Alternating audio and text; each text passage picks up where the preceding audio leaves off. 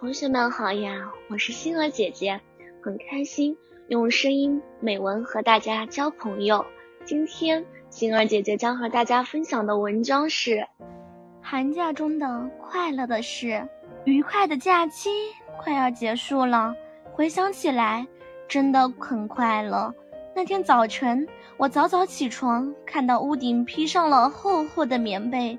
玻璃上结了许多漂亮的晶莹剔透的窗花，我开心的大声呼唤：“弟弟，快起床吧，外面下雪了，我们堆个雪人吧。”弟弟听到我的喊声，忙穿好衣服跑到我身边，爸爸笑呵呵的也加入我们的行列，一用手滚了一个大大的雪球，当雪人的身子，我和弟弟也不甘示弱。齐心协力滚了一个小一点的雪球，轻轻地放在大雪人的上面，做雪人的头。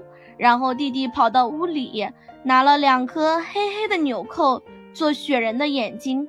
爸爸把一根红萝卜拿来，当雪人的鼻子。妈妈剪好红红尖尖的纸，做雪人的嘴巴。我找来两根树枝，当雪人的手臂。咦，雪人怎么不漂亮呢？我想啊想，终于想出了一个好主意，把红色的围巾围在雪人的脖子上，又把弟弟的帽子戴在雪人的头上。这下我的雪人变成了美丽的仙子，可招人喜爱了。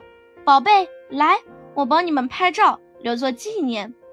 我和弟弟开心地站在雪人旁边，咔嚓一声，爸爸把瞬间的美丽变成了永恒的回忆。